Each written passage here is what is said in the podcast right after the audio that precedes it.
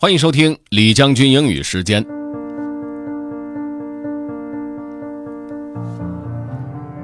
各位好，平时看不看电影呢？有没有听说过乔治·克鲁尼？我非常喜欢的一个演员，George Clooney。今天和大家分享的文章就是 George Clooney 在零九年演的一部电影叫《Up in the Air》在云端里面的一段电影独白。Let's get started. Have fun. What's in your backpack? Monologue from Up in the Air. Screenplay by Jason Reitman Sheldon Turner. How much does your life weigh? Imagine for a second that you're carrying a backpack. I want you to feel the straps on your shoulders. Feel them? Now, I want you to pack it with all the stuff that you have in your life. You start with the little things the things on shelves and in drawers, the knickknacks, the collectibles.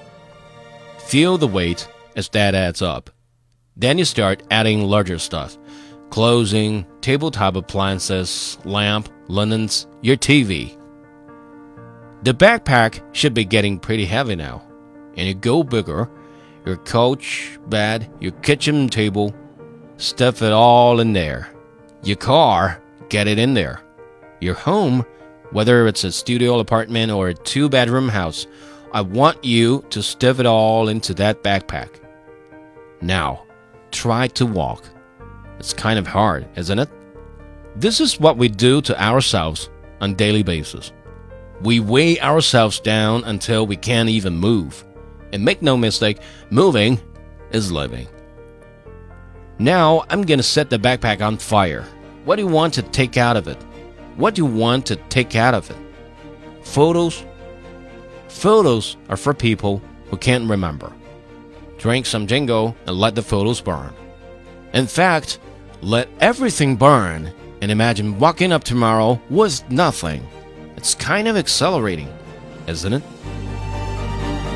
这一段独白哈是来自于 George Clooney 在零九年那部片子叫《Up in the Air》在云端里面的一个独白。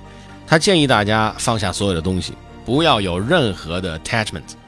当然了，电影的故事就是他自己开始否认这样的理念，很有意思的一部片子，大家可以去看一看。Up in the air，在云端。如果您想回听本期节目，可以关注重庆之声的微信公众号“重庆之声”，点击品牌进入李将军英语时间就可以了。另外，还可以在喜马拉雅 FM 上搜索“李将军”，就可以找着我了。Okay, that's all for today. Thanks for listening. This is General Lee 李将军，下期节目见。